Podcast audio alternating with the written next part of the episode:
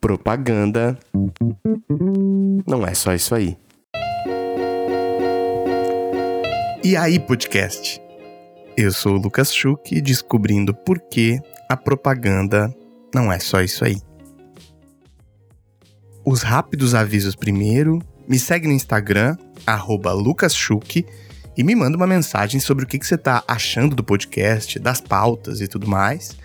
Por lá eu posto umas tretas e afrontas para o mundo da comunicação. Se você quiser apoiar esse podcast, esse Instagram, esse projeto como um todo, sustentar essas pautas e falar sobre os movimentos de mudança, acessa lá picpay.me barra. P-N-E-S-I-A. De propaganda não é só isso aí ou procura Pnésia no seu app do PicPay para casar uns caraminguá lá e me ajudar a sustentar esse rolê aqui. E eu acho que é isso. Vamos para a pauta logo.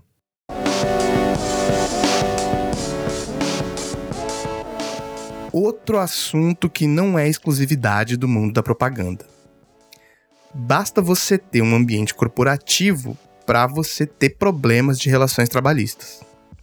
Basta você ter um trabalho seja ele qual for, que vai ser atravessado por problemas dessa ordem. Você já sentiu aquela sensação de cabo de guerra na empresa que se trampa? Lideranças de um lado e trabalhadores e trabalhadoras do outro. Ou um embate geracional que acaba levando a debates fervorosos sobre salários, benefícios, senso de pertencimento na empresa? Você acha que esse tipo de conversa pode acabar polarizando o mundo corporativo? Um milhão de perguntas que eu adoraria ter as respostas para elas, mas é aquilo. Se eu tivesse as respostas, eu ia estar tá te vendendo um curso, não te dando esse podcast aqui de graça. Brincadeira. Por isso, eu queria te convidar a, no máximo, a gente começar a debater mais esse assunto negligenciado em propaganda. Relações trabalhistas, pejotização, benefícios e salários, dedicação versus recompensa. Vamos lá. Se tem trabalho, tem relação de poder. Por mais que novas empresas tentem ser empresas horizontalizadas e tenhamos bons exemplos que consigam, se alguém tem uma voz maior que outra, há uma relação de poder e hierarquia.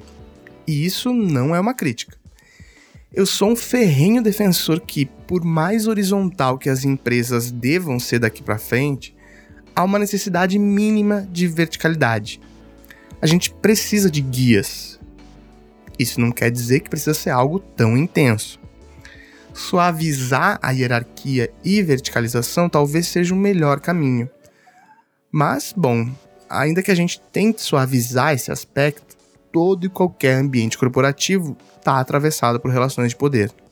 Uma disputa entre pensamentos ideais e que, na maioria das vezes, acaba prevalecendo as opiniões das lideranças. Visto que estas pessoas, na teoria, teriam mais experiências para guiar essas outras pessoas. Se você já passou por essa situação de estar sob uma liderança que não conseguia resolver muita coisa, ou pelo menos você já assistiu The Office, você sabe que isso não é bem uma teoria na verdade. Porque tá cheio de liderança por aí que foi simplesmente sendo promovida porque, enfim, não podia regredir na carreira, caiu para cima e boa. Mas o ponto importante nessa disputa de poder é que, somada a uma estabilidade que a gente viveu nos últimos anos, financeira e de empregabilidade, a gente tem também uma geração de pessoas chegando no mundo corporativo com ideais de vida muito diferentes do que se tinha até então. E por aqui começa aquela sensação de cabo de guerra na sua empresa que eu comentei antes.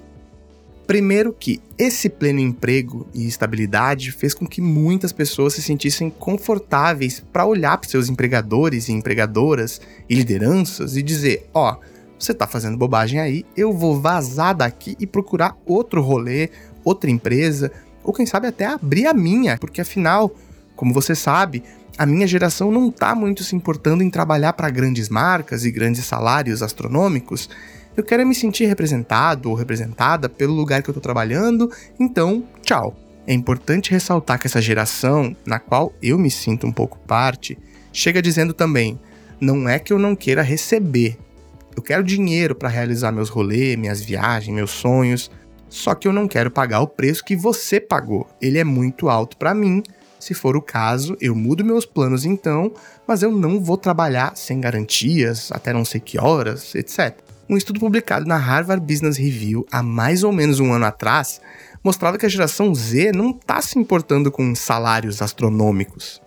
Eles e elas querem receber, mas eles preferem plano de saúde e férias em detrimento a um salário gigante. Veja só. Um disclaimer que eu já fiz aqui outras vezes. Eu não gosto muito de estudos geracionais porque eles tendem a aplainar uma geração inteira de pessoas pelos mesmos interesses. E é sempre uma geração anterior, obviamente, gerenciando esses estudos e olhando com olhos desgostosos para gerações futuras. Mas ainda assim, são estudos importantes porque categorizam interesses e dão pistas importantes de comportamento. Então, vamos usar sempre esses dados por aqui com olhos muito críticos, sabendo que esses não são os interesses individuais e existem as pessoas diferentes nessas gerações, contudo, não representam a maioria de pessoas nascidas nesse intervalo de idade. Mas enfim, na minha pesquisa de mestrado e agora no doutorado, que eu já desenvolvo há quase quatro anos, a gente percebeu que é desse choque geracional entre pessoas já estabelecidas na publicidade frente às pessoas que estão entrando com desejos muito diferentes que surge essa sensação de cabo de guerra aí. Alguém falando, pô, não consigo assinar sua carteira, mas você vai trabalhar para Coca e outro alguém respondendo: Bom, azar, eu vou trabalhar para essa marca menor aqui, mas eu vou tirar férias pagas no fim do ano. Ou ainda: Poxa, você tem que dar o sangue por essa empresa. E não, eu tenho que dar meu sangue é para ficar com a minha família. Aqui eu vou passar só 8 horas do meu dia. Bom, e agora, se você é uma liderança ouvindo esse podcast, deve estar pensando: ah, mas aí a gente nunca vai atingir nossos objetivos, essas pessoas têm potencial e nunca vão atingir grandes coisas. E se você for trabalhador ou trabalhadora dessa indústria, tá pensando: o que, que são grandes coisas? Grandes coisas para quem? Porque eu acho que é isso, né? A definição de grandes coisas tá mudando, já mudou. Várias vezes. E aí? Esse tipo de debate polariza a indústria, eu entendo esse argumento, eu consigo perceber por que, que ele surge, mas de todas as vezes que eu ouvi ele, e zero crítica sobre isso, é assim mesmo, foram de pessoas que estavam em cargos de liderança nas suas empresas e isso não movia as outras pessoas a produzirem tanto. Bom, se for esse o caso, tenta perceber se você só não está tentando remar contra uma nova geração de pessoas da qual você vai depender para mover o seu negócio daqui para frente. Isso não quer dizer que dentre as novas gerações não vão ter pessoas preguiçosas, que só não querem trabalhar, etc. Mas tenta perceber que se você contratou 30 pessoas da nova geração, entre aspas, e 27 delas estão no momento mais slow, mais aí, assina minha carteira, ou mais, deixa eu fazer uns rolê aqui que eu me sinta bem. E tá você e mais três lá, sangue no olho, trabalhar até as três da manhã e não sei o quê. Talvez seja você que tá impondo uns movimentos de resistência aí pro seu time, percebe? De novo, esse assunto polariza a indústria? Talvez, não dá para negar. Mas eu acho que do ponto de vista das lideranças, a gente já tem muito conteúdo por aí. É só você abrir o jornal semanal lá de publicidade que você vai ver e vai se sentir mais representado ou representada. Vamos só nessa uma hora olhar para o que, que essas pessoas que estão com ideais diferentes das gerações anteriores estão propondo e debatendo. Dar voz para esses ideais novos não significa que o seu ideal vai sumir. Só mudar, talvez diminuir, mas aí tudo bem se é desse puxa e solta dessa relação de poder aí que surgem os principais problemas nessa indústria e acaba mudando as relações trabalhistas daqui para frente, como é que a gente faz para suavizar essas mudanças todas? Ou mais importante de tudo, se isso foi impulsionado por um momento de estabilidade no país e nas gerações, o que, que acontece agora nesse momento de instabilidade da pandemia? Ou ainda, o que, que essas pessoas que querem empreender em publicidade, que simplesmente não estão pagando esse preço de se sacrificar tanto, devem fazer para se inserir em um mercado tão competitivo? Isso vai se manter num momento pós-pandemia? como sempre, eu não tenho a metade das respostas para as perguntas que eu levanto, e por isso eu fui conversar com alguém que não tem só essas respostas. Ela faz perguntas melhores que as minhas, textos melhores que os meus, tem iniciativas para o mercado melhores que as minhas. Bom, vocês já entenderam como eu sou fã da pessoa que está aqui hoje. Eu conversei com a Joana Mendes, redatora sênior, criadora da Idânimo e tantas coisas mais que nem caberiam nessa bio. Joana, muito, muito, muito obrigado pelo teu tempo, pela tua disponibilidade. Tô muito feliz com esse papo. Já vinha uh, planejando ele há um bom tempo, então tô muito, muito, muito feliz. Eu queria que você já chegasse se apresentando. Quem é você? Qual é o seu rolê na propaganda e na vida também? Bom, é, eu me chamo Joana Mendes, eu sou redatora publicitária e diretora criativa. Eu sou rondoniense, nascida e criada em Porto Velho, Rondônia. E morei no Rio um tempo, agora moro aqui, então as pessoas podem perguntar: meu Deus, esse sotaque. é, e o que acontece muito, assim, as pessoas tentam adivinhar meu sotaque, é maravilhoso que eu falo, não, Rondônia, e ninguém, ninguém imagina. É, eu criei o único banco de imagens de mulheres negras, feito por, inteiramente por mulheres negras, é o único que existe no mundo até agora. É, Sou mentora da SaferNet e eu sou redatora faz hum, 15 anos, mais ou menos. Comecei quando eu tinha 18, 19, tenho 34 hoje em dia. E aí já passei por um monte de agência, grande, pequena. É... Eu tô com um livro aí para tipo um contrato assinado de um livro para a Companhia das Letrinhas, um livro para crianças negras que também foi uma surpresa, porque a gente foi lá só para contar a ideia e aí a, a editora falou: vamos assinar contrato. Eu, oi? e, e sou uma mulher LGBT. É, e acho que é isso. Acho que é isso. Deve ter. Ah, fui Young, isso é muito importante para publicidade, né? fui Young Lions pelo Festival de Cannes em 2012. É, eu fui selecionada por um curso que existe em Cannes que chama Young Lions Creative Academy. Fui selecionada para a primeira edição. E foi sensacional, porque eu fui para Cannes, fiz um, conheci um monte de gente, fiz um monte de amigo. É, mas talvez não tenha tido tanto é, impacto na minha carreira como teria para um homem branco, por exemplo. Uhum. se eu fosse um homem branco, isso seria muito mais é, exaltado do que foi de fato. Uh, bom, e você criou uma consultoria também, né? No meio do caminho. Me conta, o, o que é essa consultoria? A Idânimo é uma consultoria com outras duas pessoas negras que são muito. Muito. Eu posso falar palavrão nessa seu? Com certeza. Ah, que bom. Eu falo uma quantidade razoável de falar. Tudo bem. É, são, são duas pessoas muito foda no mercado e na vida, que é a Gabriela Moura e o Gabriel Suquita. E eu sou, sou Joana Gabriela, então a gente tem alguma coisa dos Gabriéis aí.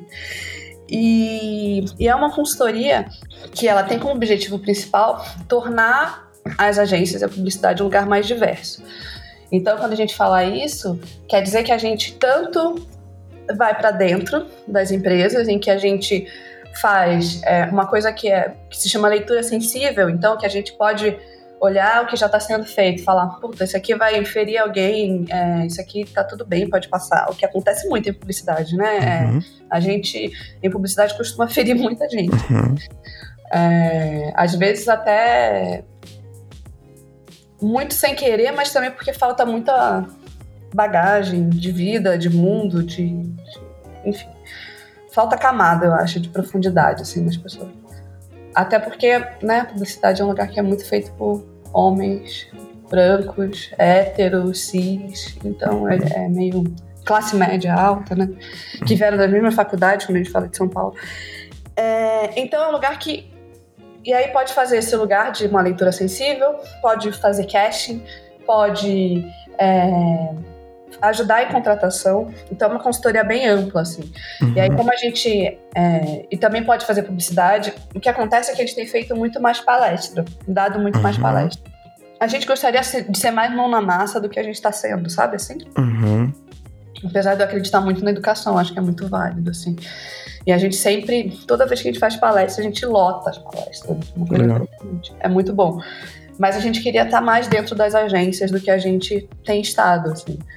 É, mais dentro dos lugares do que a gente, a gente tem estado. Me conta objetivamente, então a Idânimo pode entregar uma enquanto entregáveis, assim, ela pode entregar um, um conceito, uma campanha, um ou, ou, é, assim, um PPT, como, como é, assim, como vocês imaginam, como vocês desenharam ela?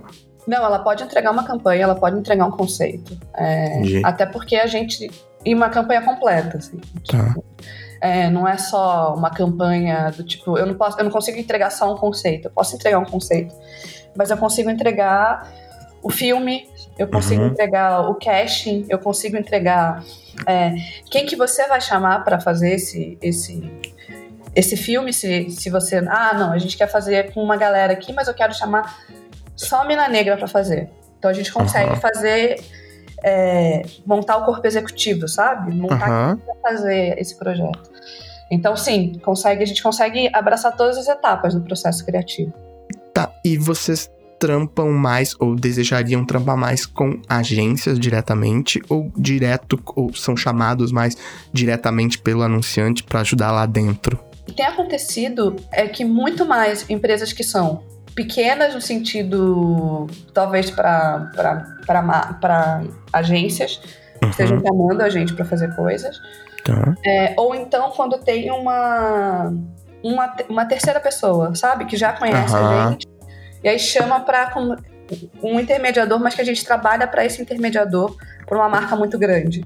Hum, entendi. Sabe, faz sentido assim? Tipo, claro. Uma pessoa me chama e aí fala: ah, a gente precisa fazer um, um conceito, um texto para essa marca gigantesca.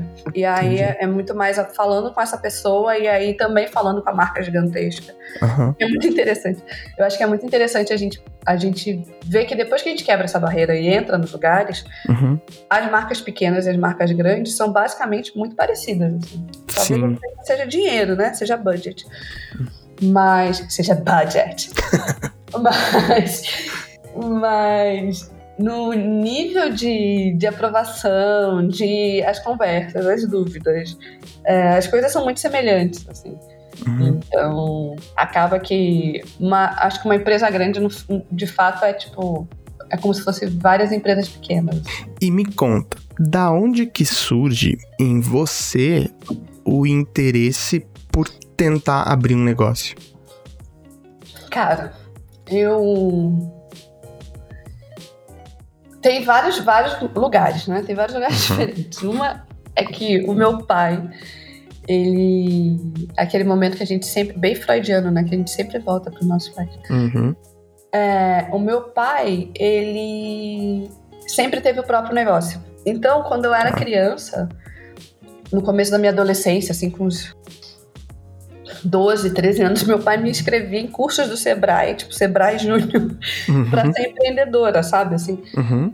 E aí, e aí eu lembro até que era uma coisa assim, tipo, eu juro pra você, eu com 18 anos, ele falava assim, você não vai abrir a sua própria empresa? Eu, meu Deus, eu tenho 18 anos, sabe? Como é que eu vou abrir minha própria empresa? É, isso lá em Porto Velho, né? Isso lá na minha cidade, uhum. que obviamente é, é, o mercado é outro, é, a minha, a minha a minha vida também era completamente diferente. Uhum. É, e aí depois eu também resolvi meio que me separar dos, dos meus pais nesse, uhum. lugar também, essa ruptura. E fui estudar no Rio, na SPM do Rio, é, fazer uma pós. E aí é, acabei falando, puta, não. É, né, eu tinha. Engraçado, eu tô lembrando das coisas. Eu, quando era criança mesmo, eu tinha uma banca. Eu tinha muito gibi quando era criança. Uhum. É, meus pais faziam assinatura de gibi para mim, da turma da Mônica. E aí, a minha casa, lá em Porto Velho, é numa avenida, uma das avenidas principais. E tinha um ponto de ônibus bem na frente da minha casa. E aí, o que, que fazer? Eu, a minha irmã e uma, uma das minhas melhores amigas, a gente fazia a gente um programa de aluguel de, de revistinha. é, mas então, então tinha esse lugar. E aí, quando eu fui ficando mais velha, eu fui é, entendendo que a minha necessidade sempre foi também de trabalhar nas agências grandes que eu sonhava em trabalhar. Uhum. E aí, é, eu comecei a, a, a ir para São Paulo e comecei a também me entender muito como uma mulher é, feminista interseccional. Uhum. E começar a entrar muito nos rolês de feminino, de feminismo. feminismo. Só que os rolês de feminismo é, que a gente tem em São Paulo, eles são majoritariamente comandados por mulheres brancas, né? E de classe Uhum. média alta. E esse, e esse rolê de feminismo também dentro das consultorias de, que a gente tem para comunicação, é o que mais acontece. assim. Uhum. E aí eu tinha escrito um texto é, que se chama A Única Negra da Criação. O texto fez muito sucesso, assim, foi o texto mais lido que teve da, dessa, dessa, dessa leva de textos, né, que era só Uhum. do, de novembro. E eu sou muito competitiva, então tava sempre perguntando. Assim, eu, eu já passei, eu sou a mais lida. Eu, aí depois que eu Uhum. passei tipo, o dobro da, da, da, da- da que tava em segunda, eu falei, ótimo. Uhum. Então tá tranquila. Então nem sei, mas ele foi muito lido. E aí eu pensei, cara, eu tenho, eu tenho pessoas que eu conheço que são é, pessoas negras que são muito boas e, e eficientes no que elas fazem. São pessoas que eu considero que têm uma excelência muito grande de trabalho e eu gostaria muito de trabalhar com essas pessoas. E aí eu pensei, bom, enxerguei um buraco aí, né? Uhum. uma consultoria negra nesse sentido, assim, que fosse com gente que já tivesse trabalhado muito dentro de vários lugares e dentro de várias agências, de, com vários clientes diferentes, é, não existia esse esse espaço, né? E aí eu falei, bom, acho que a gente pode fazer isso. Aí convidei eles. Na época tinha a Elaine é, Martins, que é Uhum. uma jornalista maravilhosa, que, que, que agora tem o Entrevista o Negro. E, e mais o, o Gabriel Suquita e a Gabriela Moura. Aí, a gente, aí eu convidei cada um deles individualmente, todo mundo topou. Aí eu, Uhum. nossa, não foi tão difícil quanto eu imaginava que seria. E aí foi isso. E aí essa história gigantesca foi pra te contar. e que eu fui pra Porto Velho, voltei três vezes. É, foi pra te contar isso, assim. É, é, uma, é uma coisa que sempre. Empreender foi uma coisa que foi meio que exigida de mim quando eu era muito jovem. Eu achava que, tipo, não, tá tudo bem. Uhum. E agora eu tenho aidânimo, sabe? Mas aí tem também é, esse lugar de, de, uma, de uma dificuldade, né? Aidânimo não é o que me sustenta, né? Hoje em Sim. dia, assim, porque a gente não. não não- talvez com o seu podcast as pessoas ouçam a gente e falem, nossa, ótimo. Tomara. Mas a gente acabou ficando muito. é, A gente não trabalha tanto quanto eu gostaria que a gente trabalhasse, sabe? Uhum. Claro. Bom, e aí, quando. ah, Assim, nesse meio do caminho, quando a gente tem que optar por o que fazer na carreira, Uhum. né? E opta-se por ou por empreender, etc. Ou mesmo antes disso, porque a gente vive numa, numa indústria que. A gente vive numa indústria, a gente mora aqui, né? A gente não é só isso, mas a gente trabalha numa indústria que sofre de uma pejotização ah, né, muito acentuada. A gente tem que fazer uma escolha, né? Se eu tivesse que te perguntar agora o que, que você escolheria, PJ ou CLT, assim, se você, se você pudesse escolher na sua frente, escolheria ganhar mais como PJ ou menos, mas como CLT? Isso é uma ilusão, tá? De, é, é Como se desse pra escolher. Eu quando, eu, quando morava no Rio e era júnior, eu lembro, e aí é- é, meu salário na época era 3 mil reais. Tá bom. Em 2012, 13, sei lá. Era 3 mil reais. Meu sonho era ser PJ, porque a PJ ganhava 6. Aham. Então, eu era louca pra ser PJ, porque eu entendia que se eu fosse PJ, né, eu ia ganhar o dobro. Sim. Mas aí, conforme eu fui ficando mais sênior, a gente também começou a entrar numa crise econômica no Brasil, automaticamente. É, não acho que seja pela crise, mas eu acho que a crise foi uma justificativa para as agências começarem a pejotizar tudo, assim. Uhum. Então tem, tem assistente, tem estagiário que é PJ, e eu acho isso uma coisa surreal. Eu acho surreal Uhum. o PJ hoje em dia Sim. né? É, ainda mais, mas muito no lugar que, por exemplo, eu já fui PJ por 10 meses, sabe? Numa- na mesma agência, Uhum. batendo ponto, é, tem uma coisa, vou usar, vou usar seu podcast para isso agora. Tá bom. Você é Fica à uma, vontade. você é uma trabalhadora do, Brasil agora.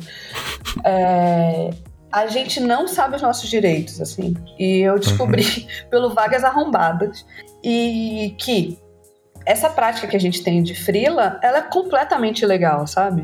Uhum. Então, essa coisa da gente, ah, eu chego lá na agência, aí falam assim, tá, o seu horário é das 9 às 7, você tem que estar aqui das 9 às 7, é, a Maria é sua diretora de criação, o João é seu diretor de criação, então você é subordinada a ele. É, você tem o e-mail da agência, mas você não é contratada da agência. E aí, quando você é demitida, você é deixada com uma mão na frente e outra atrás. né? Uhum. Tipo, você não tem as garantias que um CLT te daria. Uhum. E aí você tem que- e aí você cumpre um monte de, de tabela que é que seria uma tabela de CLT. Bom, enfim, eu, eu gostaria, adoraria voltar a ser CLT. É, muito mais por uma questão de, de direitos mesmo, sabe? É, eu como frila e assim, eu, eu entendo que hoje em dia é, no mercado que eu, que eu trabalho é, eu tenho uma posição confortável de frila porque eu sempre tenho frila, assim. Uhum. É, em números menores, pode ser, assim, por exemplo, agora que a gente está numa pandemia, os meus frilas obviamente caíram, mas eu ainda tenho, ainda apareceu um, dois, ainda aparecem, assim. Uhum. É muito difícil é, ser frila, é muito difícil ser PJ por muito tempo, assim, porque a gente tem essa ilusão de que a gente ganha mais, mas nem sempre isso é verdade, porque a gente não tem vários direitos. Então, eu queria sair de férias Uhum. no passado. É, e aí uma amiga minha falou assim, quanto tempo você não sai de férias? Aí eu fui parar pra fazer a conta, fazia cinco anos que eu não saí de férias. Ah, não. Aí eu falei, nossa, cinco anos é muita coisa, né? Uhum. Aí eu botei minha namorada doida aqui em casa. Falei, a gente vai ter que sair de férias. A gente vai sair de férias. Vamos achar um lugar, qualquer lugar. O primeiro lugar que aparecer uma promoção de passagem, a gente vai de férias.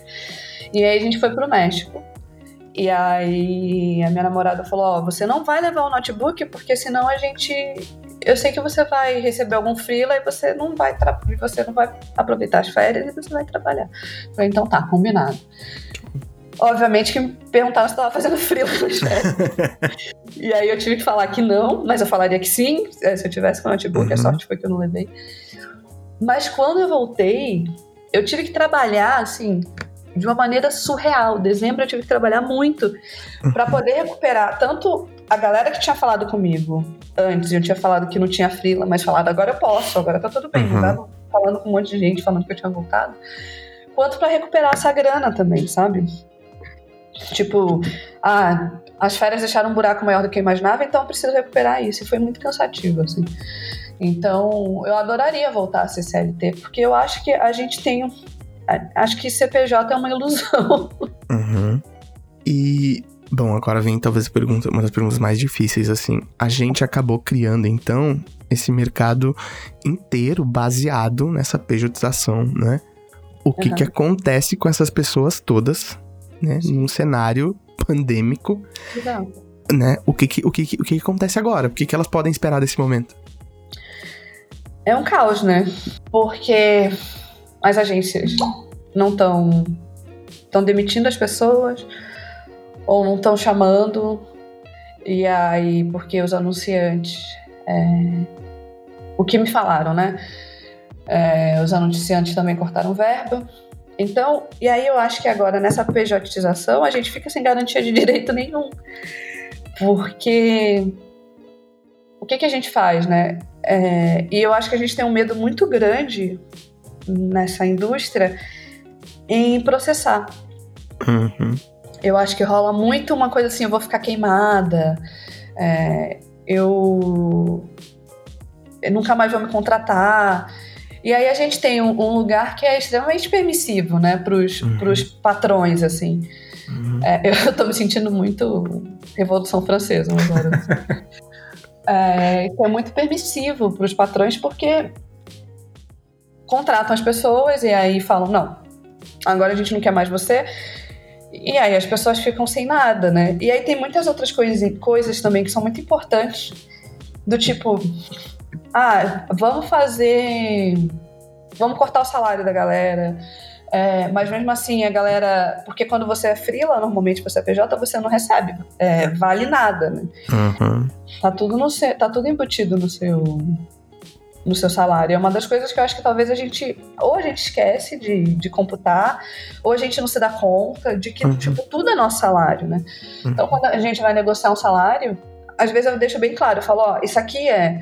é, normalmente, hoje em dia eu não faço mais, só se eu preciso muito, assim.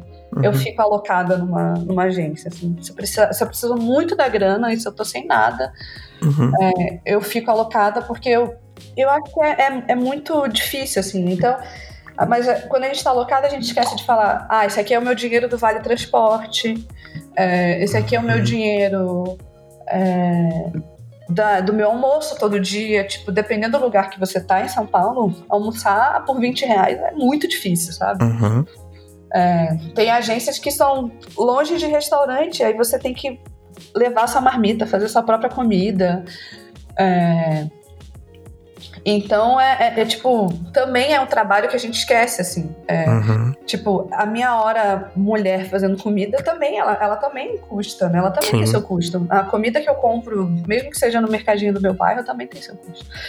Então, enfim, eu acho que esse momento, para quem é PJ, tá extremamente difícil, sabe? Porque não tem, não tem direito, não tem nada. É, não tem uma garantia de um salário pingando ali, muitas vezes. É, então é isso, eu acho que tá um momento delicado, assim. Mas eu acredito, e eu posso estar sendo um pouco ingênua, talvez. Uhum. É, eu acredito que quando acabar a pandemia, as coisas vão voltar, assim, sim, sabe? Uhum. Porque eu acho que as pessoas. A gente tem discutido muito, ah, o novo normal, o novo normal. Uhum. Mas a gente, a gente viu também que quando alguém abre um shopping de maneira Uhum. totalmente errada, as pessoas vão lá para consumir, sabe? Uhum. Então, eu acho que acabando a pandemia, depois eu acho que de um momento talvez de luta necessário da so nossa, assim, da sociedade. Uhum. Mas eu acho que as coisas vão, vão voltar ao, ao seu, ao, a ser o que eram antes- antes. Bom, quando eu te convidei, e você já falou um pouco sobre isso, então eu queria retomar isso aqui. Eu te perguntei sobre a Idânimo e você me disse que ela seguia ativa, né? Mas que você sentia isso que você comentou há pouco, de uma certa dificuldade de estar nesses espaços, né? O que, que você acha que dificulta essas novas iniciativas, novos modelos de negócio, né? Especialmente novas iniciativas que batalham por um por uma indústria mais equânime, assim, o que que dificulta, não é? A- esse- essas iniciativas então se tornarem um potencial competidor assim no mercado de comunicação. Eu acho que tem várias camadas. Eu acho que tem capital social, é, Uhum. conhecer gente que vai te contratar é, lá dentro que conheça você, que seja disposta a apostar. Disposta a apostar ficou engraçado. Mas que, que queira apostar nessa, em, em você, né, nessa nova empresa. E tem grana. É, eu, eu sempre falo isso. É, além de eu ter idânimo, a minha namorada ela tem uma marcenaria, ela é marceneira e serradeira. E a gente conversa muito sobre. Muitas vezes a gente não, não tá conseguindo, sabe? Assim, tipo, puta, eu, Uhum. eu sei o quanto eu sou boa, tanto em cada uma na sua especificidade. Mas é. Mas eu. Não, não tá rolando, não, não tá rolando. E aí a fulana, e a gente pega muito esses exemplos às vezes, né? A gente fala, puta, Uhum. mas a fulana conseguiu, assim. E aí eu, eu tenho que lembrar que às vezes a fulana tinha muita grana, sabe? Sim. Então, assim, às vezes as pessoas têm muita grana. Ou já tem grana guardada, então conseguem, assim, ah, eu consigo investir nisso, eu consigo investir naquilo. Ou tem também é, um colchão. Tipo, ao- ah, se, se eu. Se eu tenho uma família que já é rica, eu, eu tenho esse benefício de poder demorar para ganhar dinheiro mais, né? Uhum. eu tenho essa vantagem, assim, de tipo, se eu tenho alguém para segurar as, as, as contas, segurar a onda, e eu posso demorar cinco anos para dar certo, é mais tranquilo, assim. Então acho que a, a gente, a gente, a gente não tem várias dessas coisas, assim. A gente não tem é, um capital social tão desenvolvido assim é, Uhum. para para chegar nas, nas empresas e nas agências. A gente também não tem muita grana. Aliás, a gente não tem esse lugar. A gente, aliás, a gente não tem grana. A gente não tem esse lugar de. Mas a gente até fez muitas vezes assim, tipo, toda a grana que a gente ganhava com palestra, a gente guardava para poder investir no futuro. Mas não, não dá tanta grana assim, né? É uma grana Sim. que segure todos nós. Nós éramos quatro, agora nós somos três. Mas que segure a gente pra gente conseguir falar, não, beleza, é isso aqui que eu vou investir a minha vida pra, pra fazer, sabe? Uhum. Então, e muitas vezes assim, é, é a gente fala, poxa, isso poderia ter tão mais profundidade se a gente tivesse feito, né? Uhum. E eu falo muitas vezes para até, por exemplo, ah, uma VP de uma agência me convida para conversar e aí fala, não, não vai rolar. Aí eu, tá, beleza, então. Se não vai rolar, tá tudo bem. Aí quando sai a campanha eu falo, poxa, eu sei que a gente poderia ter dado uhum. um pouco uhum. mais de profundidade para essa conversa. Eu sei que talvez a gente poderia ter evitado que isso acontecesse. Sim. É, mas eu acho que falta um pouco desse lugar também, né? Falta. E aí, é, para mim também, e aí volta para o capital social, para mim tem uma, uma. E eu conheço muita gente, assim.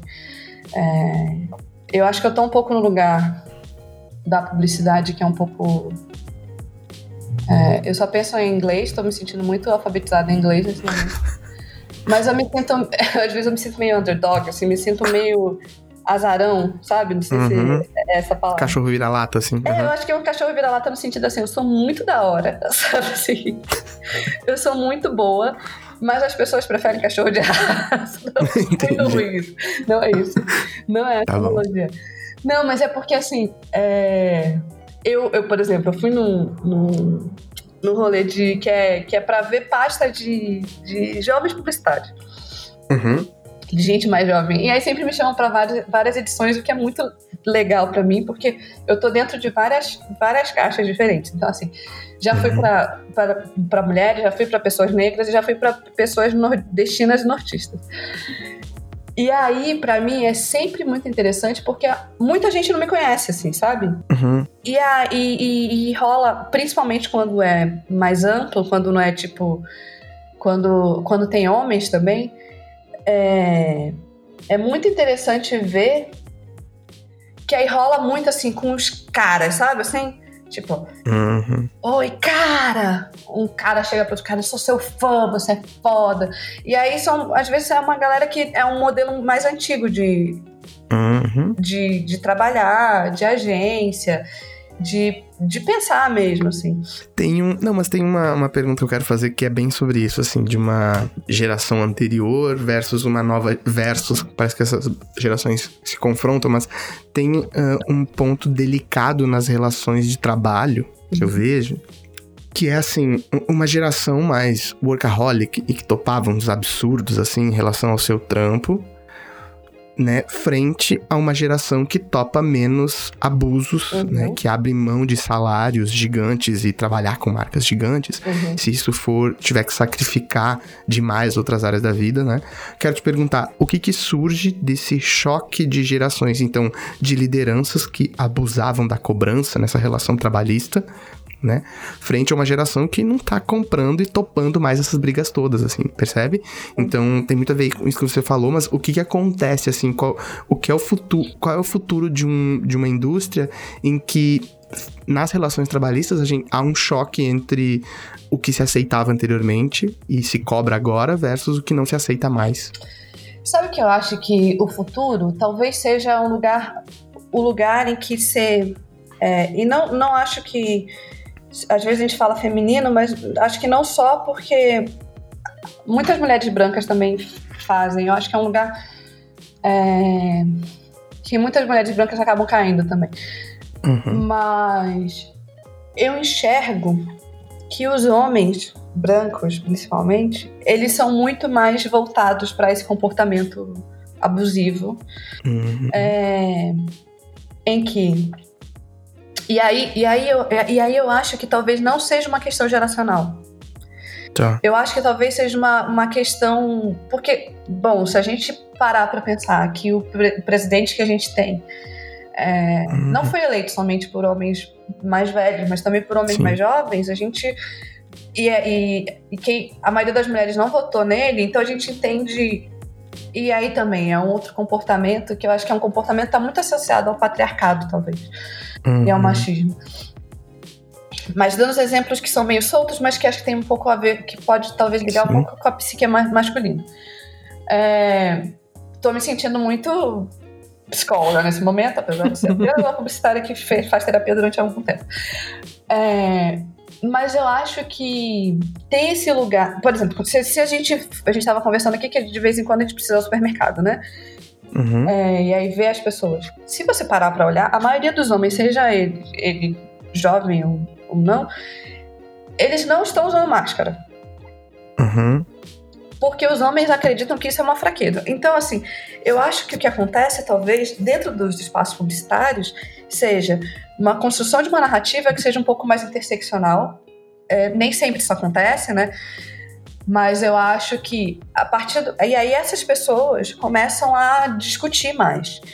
Porque, vai, quando eu vou nesses eventos em que eu vejo pasta das pessoas, eu, eu vejo muitos homens chegando em outros homens falando, cara, que foda, isso aqui, isso aqui lá, eu como pizza, sabe assim, vou comer pizza Uhum. É, de madrugada e pensar coisa fantasma pra Cane e vou, sabe assim, então eu acho que é um Uhum. lugar que talvez eu não veja tanto como geracional, no sentido que é, Pode, pode parecer geracional, agora eu tô aqui pensando. Pode parecer geracional porque a gente tá abrindo mais espaço para as pessoas mais diversas entrarem nesse mercado. E aí, quando a gente está abrindo esse espaço para essas pessoas entrarem, a gente acaba contratando pessoas diferentes também, né? Que, Uhum. que, que trazem ideias diferentes, assim, que rompem com isso. E aí, e é um mercado que, que é extremamente abusivo. E aí a gente acaba tendo essas planilhas, né? é, Uhum. Que as pessoas vão e falam sobre as agências e denunciam as pessoas que talvez. Porque aí você vê que muitas vezes a planilha é o lugar para para dar escape para isso, né? Porque eu não, Uhum. eu não consigo conversar é, ali dentro. Não tem uma, uma, uma política de. Fala, não, isso aqui não pode acontecer. O que já aconteceu comigo, assim, eu lembro que eu fui para uma, eu fui para uma agência, que é uma agência que é famosa em São Paulo por, por ser uma agência assim, ah, é uma agência de- da diversidade, é uma agência. E eu fui muito animada por isso, assim. Eu fui Uhum. trabalhar nessa agência muito animada pra estar nessa agência, porque eu falei, puta, é, finalmente eu vim pra cá, sabe? Assim, aceitei uma Sim. grana que era até. Até isso você tava falando, a grana, né? Aceitei Uhum. uma grana que era menor do que a grana que eu costumava ganhar, porque eu queria estar muito lá. E a minha dupla também era uma mulher, é, uma mulher branca, e era uma- mas era uma mulher que tinha filho. Então, assim, Uhum. a gente. Eu falei, puta, demais isso, assim, vai ser uma- um lugar sensacional. Aí a gente tinha um diretor de criação que era branco, era um homem branco, Hum. e, e ele passava. E aí tem uma coisa, assim, eu. eu eu, além de, de ser redatora em português, eu falo inglês e falo espanhol fluentemente. Então, muitas vezes eu pego uns trampos de redatora tri, trilingue, assim, faço latam e tal. Então a gente Uhum. entrou em Latam também, sabe? Assim, então eu tava muito animada. Uhum. E, porra, que foda, tô nessa agência sensacional e ainda tô fazendo Latam. Meu Deus, que sonho. E, e aí começaram a rolar vários sonhos na minha vida, assim, tipo, Uhum. reunião com o cliente com muita comida. então, assim, eu tava, caralho, demais, demais, sensacional. E aí, tá, eu tinha esse diretor de criação que era branco. Ele não falava pra gente o que ele queria. Tipo, ele, Hum. ele, ele falava, a gente já chegou num processo é, em que a agência já tinha ganhado essa conta. E, e aí a gente tinha. O nosso papel era implementar essas primeiras ações, sabe? Tipo, assim que ganha conta. E aí é, a gente era responsável por fazer as ações e tal, mas ele não falava com a gente. Tipo, Uhum. e era. E tinha. Era ele, o diretor de criação, e tinham outros dois diretores de arte que estavam no nosso núcleo que respondiam, respondiam também pra ele, que eram dois homens brancos iguais a ele, assim, era meio surreal. assim, os três andavam juntos, era meio. E aí a gente começou a fazer as coisas. é, eu, essa minha dupla e a atendimento, que também era uma mulher. E começamos a fazer as coisas, nananana, e ele não via. E aí, tá. Aí um dia ele viu, ele falou: não é nada disso. Nada disso, assim, ele foi super grosso com a gente. Hum. Mas aí eu fiquei assustada, assim, eu falei, então, cara, é, a gente tem tentado conversar com você. É, e eu sou, eu sou, tipo, comunicação não violenta. Eu sou muito, tipo, tranquila nesses, nesses Uhum. rolês, assim, pra conversar com. Eu falei, ah, a gente tem tentado conversar com você há muitos dias, a gente já fez um monte de reunião é, em inglês, em espanhol com a galera da gringa. é, e você não, não vê, aí agora quando você vê. E a gente mandou e-mail frequentemente, a gente tentou marcar com você várias vezes pra você ver. E agora você. Agora que você vê, você, tipo, é grosso assim com a gente, sabe? Ele, ah, não é nada disso. E, lembrando, minha dupla, ela é mãe, né? E aí, Uhum. ela tinha combinado assim, ela falou, ó, eu não consigo ficar de madrugada aqui. Assim, né? Se precisar que eu fique de madrugada, eu preciso que seja falado antes, pra mim, tipo, de manhã, porque eu preciso organizar a, a vida, né? Tenho que perguntar se alguém na minha família pode ficar com meu filho, sabe? Tipo, eu Uhum. preciso fazer uma organização. Tá. Falaram, tipo, seis horas da tarde que a gente ia ficar até tarde. Ela falou, vou ter que ir embora pra casa porque eu tenho que buscar meu filho na escola. Sim. E aí ela disse que chegou em casa, acabou a luz, sabe? Assim, tipo, deu tudo errado. Eu Uhum. falei, não, fica de boa, tá tudo bem. Tem outros dois diretores de arte aqui, não faz sentido. E aí, no dia seguinte, o cara puto de novo, assim. Mas aí ele começou a ficar puto num nível colérico, sabe? Assim, ele ficava todo vermelho quando gente- ele falava com a gente. E ele não olhava na nossa cara. Tipo, era Deus. uma coisa meio. Aí eu, tá, beleza. Tá. Ele foi viajar, porque ele ia resolver umas paradas da vida dele, tipo, na gringa, acho que ia resolver cidadania, alguma coisa assim. Foi viajar e ficou um dos caras que era igual a ele. Um deles ficou sendo nosso diretor de criação. E aí o cara era tranquilão, assim, aprovou tudo, falou, Uhum. tá ótimo, não sei o que, lá, lá. Quando esse cara voltou, esse diretor de criação, Uhum. a gente foi apro- apresentar pra ele mais uma vez, falando, cara, tá aqui, ó, acabou, né? O, aqui Uhum. encerra o, tudo que a gente tem pensado esse mês. Tá aqui, vamos te mostrar. Eu lembro dele ficar, tipo, puto, assim, ele falar, gente, eu peço um pouco mais de compaixão pra vocês, porque eu acabei de voltar do exterior e eu não consigo acompanhar o que vocês estão falando, e tá tudo horrível. E aí, a gente, assim, Meu Deus. acontecendo, meu Deus, o outro tinha aprovado tudo, sabe? Assim, Uhum. tá acontecendo na nossa vida. Mas ele sempre falava com a gente de uma maneira muito grosseira, tá? Eu saí, né, porque era um freela de um mês, que eles também não quiseram estender. Saí e eu lembro que eu tinha um lugar, uma abertura com o, o VP da- dessa, dessa agência. E aí eu falei, bom. E aí, conversando com a minha dupla, ela falou: se você tem essa abertura com ele, fala o que aconteceu Sim. é, para ele sobre esse diretor de criação, esse- tudo- todas essas coisas que ele, ele aparentemente odeia mulheres, e ver se acontece alguma coisa. E aí eu lembro de ter falado com esse VP. Fala assim, ah, a gente, aí ele respondeu para mim, a gente não viu nada disso aqui dentro. Ninguém nunca fez nenhuma queixa contra ele. E ele tá ganhando conta, sabe? Assim, ele tá trazendo conta pra cá, então Uhum. Aí eu, tá, beleza, né? É, acontece, né? Mas falei, cara, assim, um mês depois, dois meses depois, sei lá, uma- um amigo meu que é redator foi pra lá. Hum. É, e aí disse que começou a ter vários conflitos com ele. E aí um dia esse diretor de criação chamou esse meu amigo pra sair no, no tapa na rua. Falou: Ah, você não é homem o suficiente, então vamos lá pra fora sair no, no tapa, na mão. Que Aí ele assim, cara, você é meu chefe. O que, que tá acontecendo? Eu não Que vou sair no loucura braço. é essa? E outra que ele começou a assediar violentamente uma mulher de lá de dentro, assim.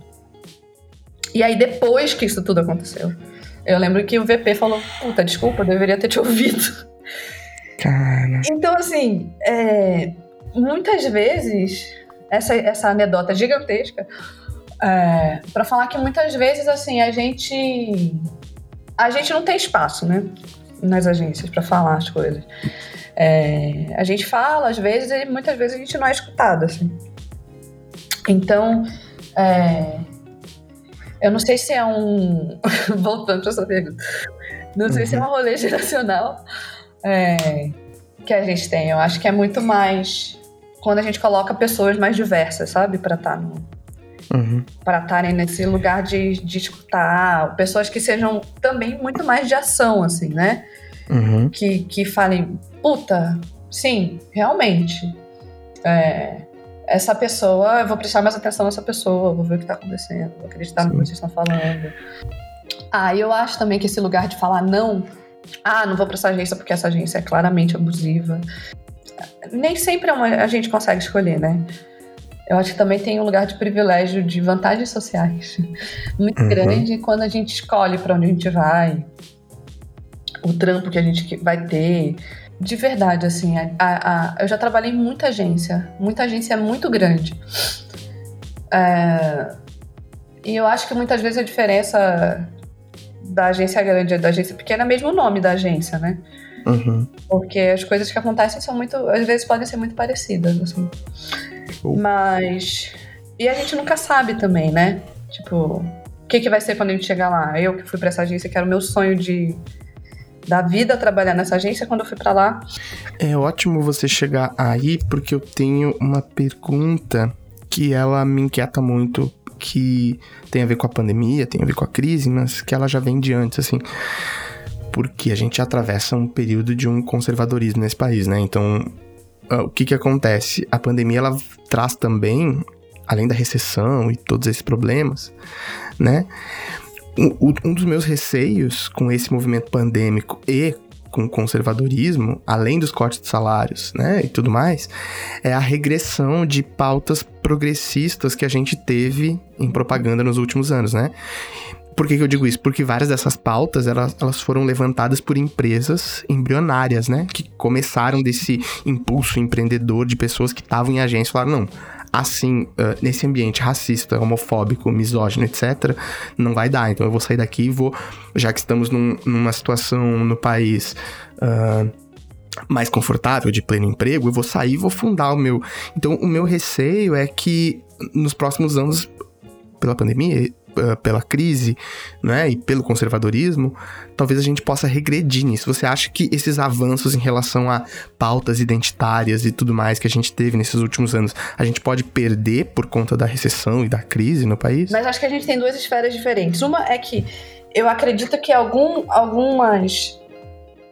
O que a gente ganha no social, que a gente ganhou no social, a gente já tá perdendo muito. assim, Uhum, né? Quando a gente fala fora da publicidade, a gente já tem perdido muito por, por causa do presidente que a gente tem uhum, e das políticas afirmativas que ele não faz sim. e que ele não acredita. Então, é, é, é óbvio para mim que esse, esse, esse lugar que a gente tem de conservadorismo, a gente sempre foi um país muito conservador, né? O Brasil sempre foi um Uhum. país muito conservador, mas que a gente sempre jogou esse verniz de, de país maravilhoso, em que tudo pode, em que a gente é muito livre, mas não é, nunca foi verdade.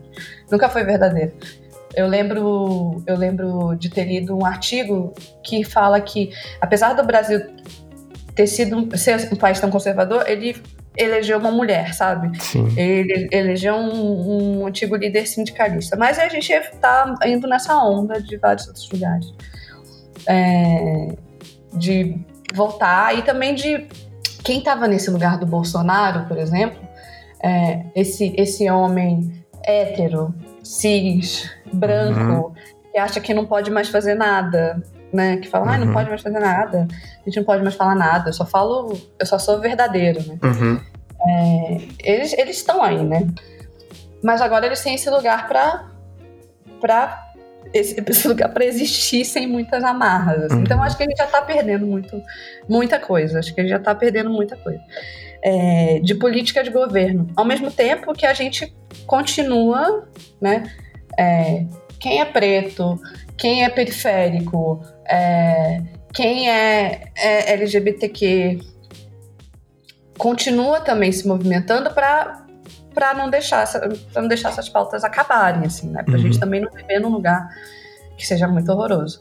Então, assim, eu acho que a gente vai perder muita coisa assim é, nesse momento. E eu acho que acaba que a gente a gente não tem ainda número, né? Que eu Uhum. saiba, é, que eu tenha sabido, mas pode ser uma boa coisa para puxar aí. Mas se a maioria das pessoas que, que tá nessa situação agora em agência, que foi demitida, que foi que tá ganhando menos, são, são pessoas de grupos minorizados, né? Hum, Então, assim, é, o que eu sei, por exemplo, é que eu tava num papo, eu e Joana tava num papo para ser diretora de criação. Uhum. É, de uma agência que eu gosto muito, que eu admiro muito, uma agência que eu. Foi a primeira agência que eu trabalhei quando eu vim aqui pra São Paulo.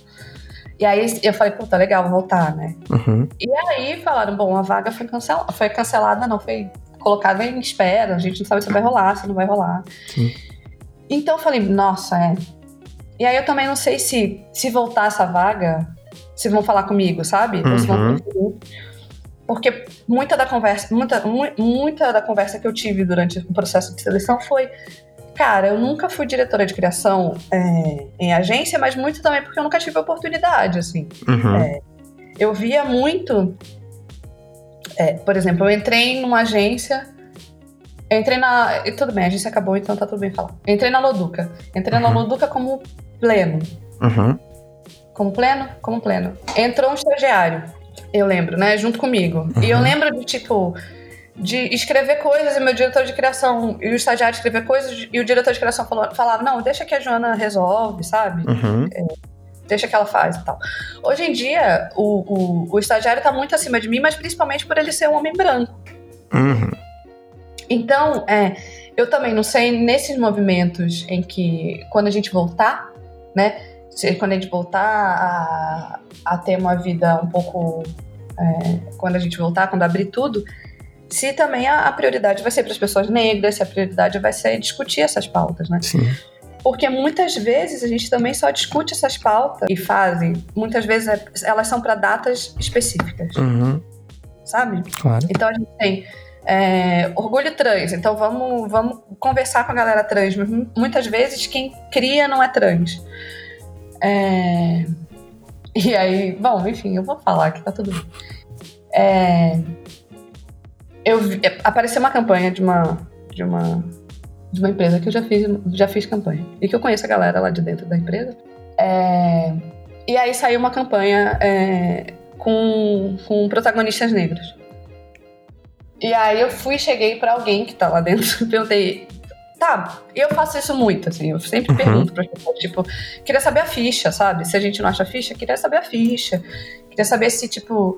Porque o que a gente tem feito, né? é A, a publicidade, falando da gente na publicidade, é pegar pessoas negras para atuar Uhum.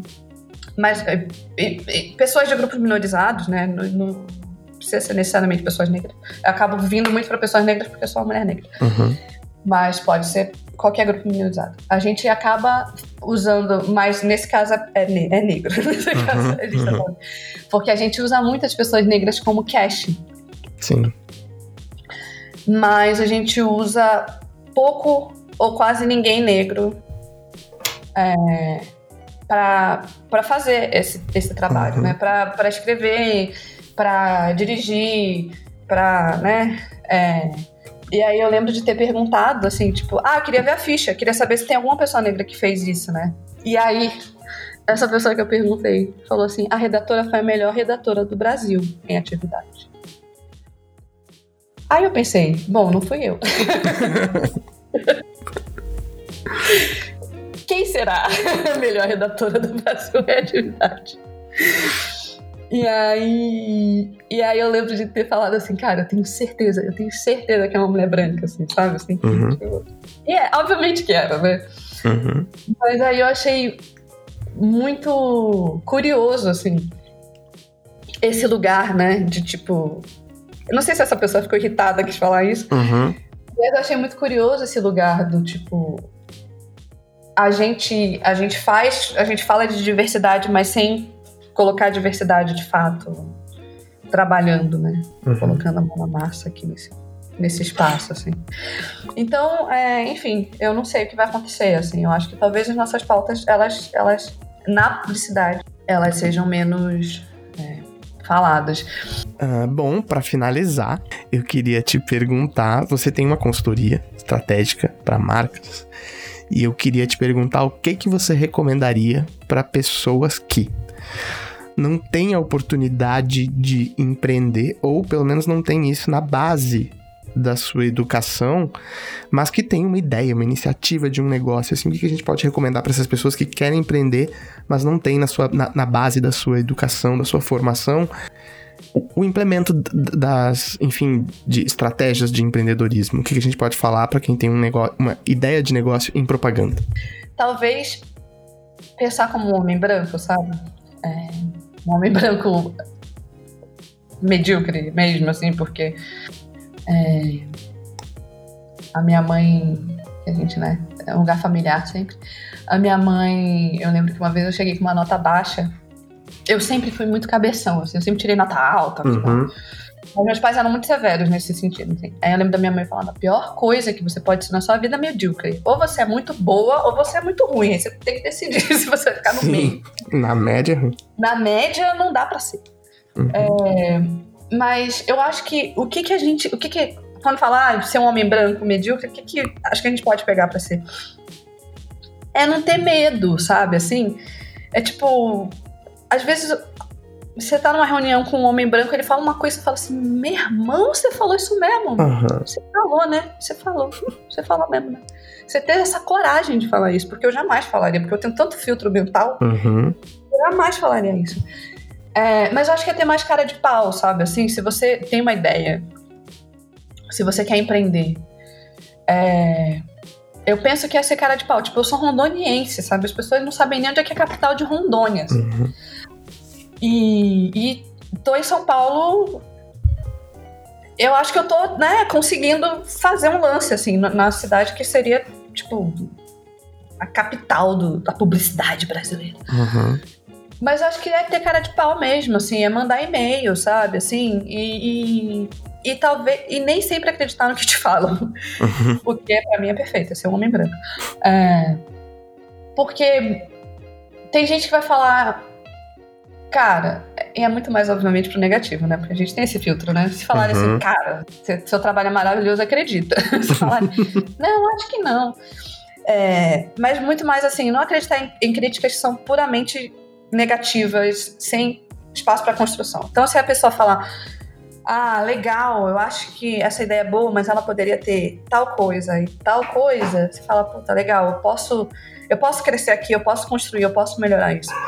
Mas é, para mim é muito e como eu sou muito anedotal, é, eu, quando eu fui pra Cannes, eu eu falava o, o dia inteiro em inglês. E aí fica muito cansado, assim, tipo, quando você tá em outro ambiente, quando você tá falando uma língua que não é sua, você fica muito cansado. Eu nunca Uhum. tinha, nunca tinha entendido até então.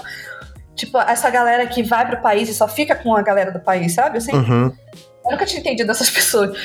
Mas aí eu lembro que eu fui jantar com os meus amigos de lá, e falando inglês, falando inglês, falando inglês, eu ouvi português e falei, opa, eu sei falar essa língua. Uhum. né? E aí fui e comecei a conversar com um cara que tava lá, ele falou, sou diretor de criação da Loduca.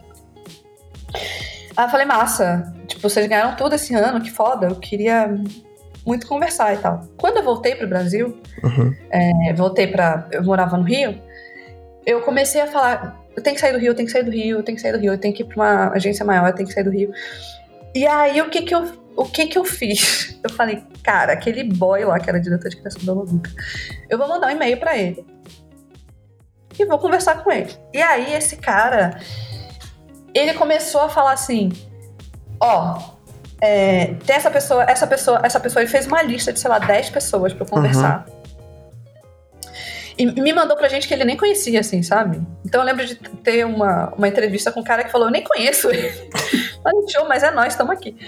Então eu acho que, assim, é também aproveitar uma galera, sabe? Assim, tipo, ah, eu admiro muito o Lucas, admiro muito a Joana, admiro muito o Suquita, a Gabriela Moura. Manda e-mail, sabe? Uhum. As pessoas são mais abertas. Acho que a gente tem uma noção muito de, de, sei lá, de achar que essas pessoas são muito distantes da gente. Uhum. Mas as pessoas são mais abertas do que a gente imagina que elas sejam. Então, assim, manda um e-mail, apresenta a sua ideia, é, apresenta o que, que você acha que vai ser. é, tenta dar também um pouco mais de chão, né? Por que, que essa ideia é da hora, assim? Como é que eu Uhum. consigo montar? E eu acho que uma coisa que dá pra fazer, se for, se, se for possível fazer, né? é tentar deixar as coisas com uma cara mais profissional. Ah, é, eu sou redatora, vai. É, e eu não consigo montar um, uma apresentação sem uma diretora de arte. Então posso muito falar, oi, você pode colar aqui, me ajudar a fazer isso, sabe assim? Uhum. Muitas vezes a gente quando está em agência é, depende do olhar do outro, do diretor de criação, por exemplo, ou do nosso dupla muitas vezes. Uhum. Pra, validar aquilo, né? Sim. E tem vezes que você fala assim, cara, isso é muito, essa ideia é muito foda, né? Essa ideia é muito foda. E eu, eu tenho uma, uma coisa que às vezes eu falo assim, essa ideia é muito foda. E eu acho que eu ganharia algum dinheiro com ela, muito mais do que eu ganho nessa agência, eu faço ela por fora uhum. da gente. Porque. Mas não assim, tipo, não é que, ah, vou, vou vou esconder essa ideia que eu tenho e não vou dar pra agência. E, tipo, ela podia ganhar cane. Mas não é sobre isso. É muito do tipo. Por exemplo, tem uma ideia pra série. Vai, tem uma ideia pra série que eu sei que vai ser uma uhum. série fantástica pra Netflix.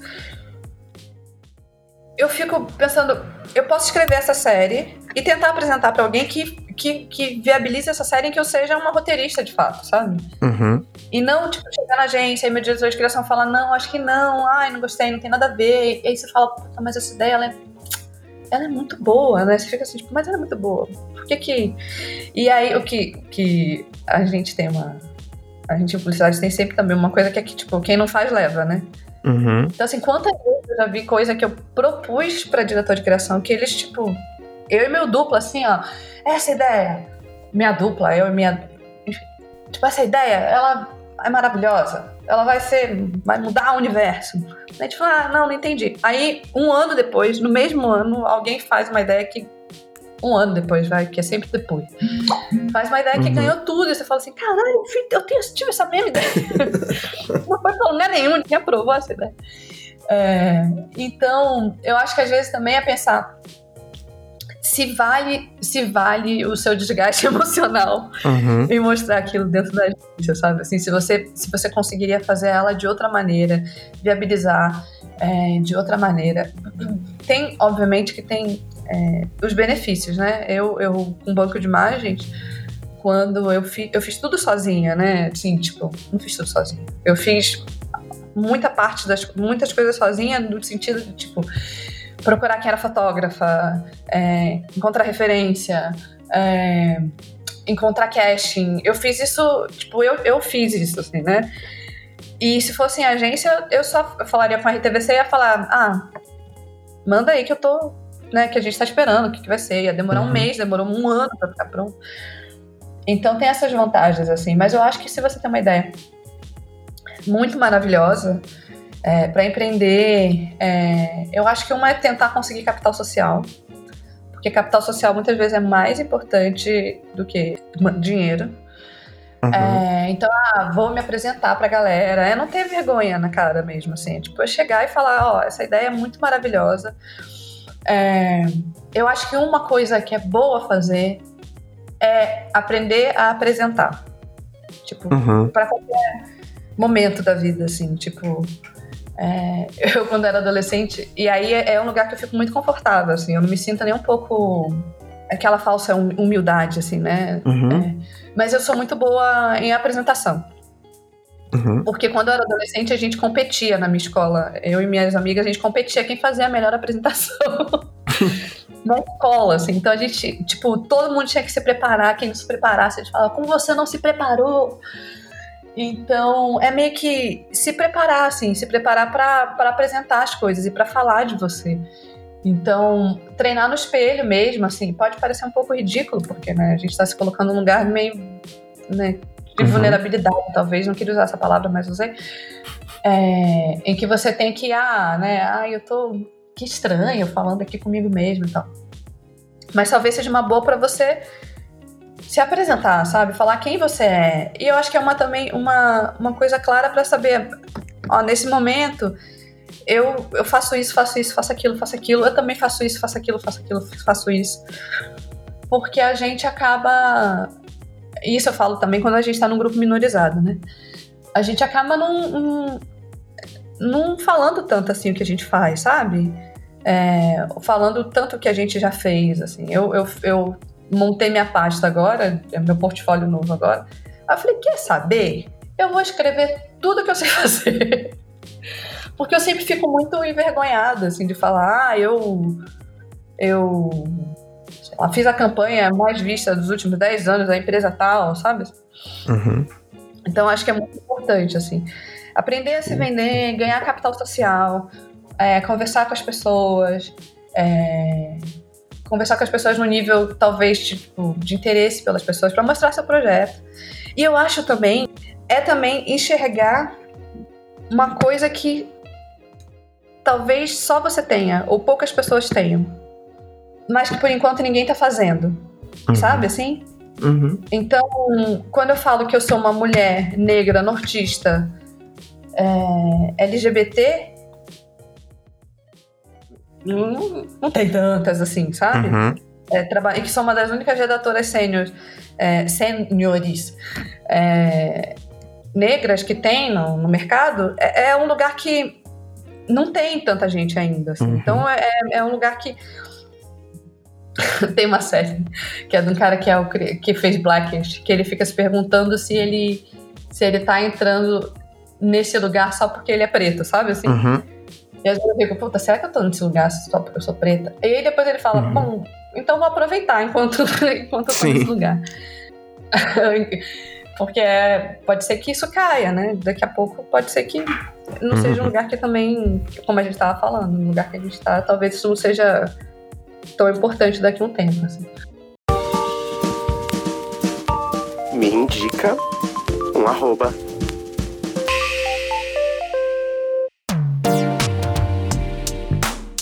Me indica um arroba com a Joana. O papo foi incrível, adorei o episódio, explodiu minha cabeça, como sempre é por aqui. Então eu quero convidar a Joana a indicar os arrobas que estão ajudando ela a repensar o futuro, a relação com a profissão, a vida dela. Por favor, Joana, quem são as arrobas que você gostaria de indicar? Então, é, são, eu acho que tem esse lugar em que são pessoas que estão fazendo pela publicidade, mas muitas vezes a gente não vê essas pessoas, Uhum. sabe assim? É, e que fazem muito. E aí, é, eu vou falar de duas pessoas porque elas trabalham juntas, mas são pessoas distintas, né? mas elas trabalham juntas e eu já fiz, tipo, já fiz Google com elas, já fiz Havaianas, tipo, uma galera que sempre me chama pra fazer uns trampos muito legais, de empresas grandes, mas são pessoas que são muito low profile nesse lugar de publicidade. Uhum. Uma pessoa é a Luminami 22, que é o arroba dela. E ela é uma planejamento. E, a, e ela sempre trabalha junto com o Luca, do, o transdiário. Uhum. Que acho que o transdiário ele é bem conhecido. E aí, eles sempre, toda vez, todas as vezes que eu faço projeto com eles, sempre, sempre. É muito diverso. Tipo, a galera que faz. Então, eu sempre tenho a oportunidade de trabalhar com pessoas trans. E aí eu me torno. eu, eu brinco que eu sou, eu sou- Eu me sinto como se fosse uma pessoa branca, sabe? Assim, Uhum. falando com pessoas negras, sou eu sendo cis, falando com as pessoas trans porque eu choro. Eu falo, ai, gente, a gente não imagina. Só de, só de falar, eu tô com de chorar. A gente não imagina o que vocês passam e como é difícil. Sabe, assim, Uhum. são pessoas que estão andando do meu lado e eu não paro pra pensar. Então eu sempre me sinto. Então, a, a, a Lu e o Lu. Eles estão sempre fazendo esses trabalhos com pessoas é, negras, pessoas trans, pessoas periféricas. É, no último trabalho que eu fiz para eles, foi super legal porque é, eles enxergam também é, novos talentos, sabe? Então aí chamaram um, um cara para trabalhar junto comigo, para ser um redator junto comigo, um cara é, um cara negro. Então, assim, e aí sempre tem um monte de gente trans trabalhando, um monte de gente negra trabalhando. Então, eles são pessoas que eu acho que estão fazendo muito pela publicidade nesse sentido de tornar mais diverso. Sim. E aí, gente já fez projeto que a gente entendeu como era necessário a gente estar ali, porque todo mundo que estava trabalhando no projeto era branco, sabe? Uhum. Então, e todo mundo era, era cis, e todo mundo era hétero, era uma coisa bem impressionante. Então, são pessoas que eu vejo que estão fazendo muito pela publicidade, nesse lugar meio de bastidor, meio que a gente tinha falado, tipo, o cachorro vira lá. Uhum. é, que estão fazendo sem estar no radar, mas estão fazendo muita coisa, assim. E acho que o Luca também, ele tá no lugar de, de influenciador. É, e que a gente acaba não vendo esse lado de planejamento dele, mas ele, ele é maravilhoso. Ele com a Lu também, que é um, um planejamento que eu conheci porque eu faço muita mesa, ela também é líder de mesa. E a outra pessoa, o arroba que eu vou indicar, é a Clarisa Rosa, que tem a produtora Silva, então vocês já conhecem, quem ouve esse podcast já conhece. E eu admiro muito ela na. A gente tem muitas semelhanças aí, a gente sempre tem muitas semelhanças, porque nós duas somos mulheres negras é, de classe média. E aí a gente que assistem Insecure, que é uma série sobre uma mulher negra de classe média, a gente acha que, tipo, nossa, parece muito a nossa vida. E ela tem a Silva, que é uma produtora é, que faz casting de pessoas negras. E eu conheci a, a, a Clá no. que ela me chamou pro Colabora América, que foi tipo o evento que eu falei, que tinha mais gente, e aí eu achava que era uma hora só, e eu descobri que era uma hora e meia. A galera foi maravilhosa.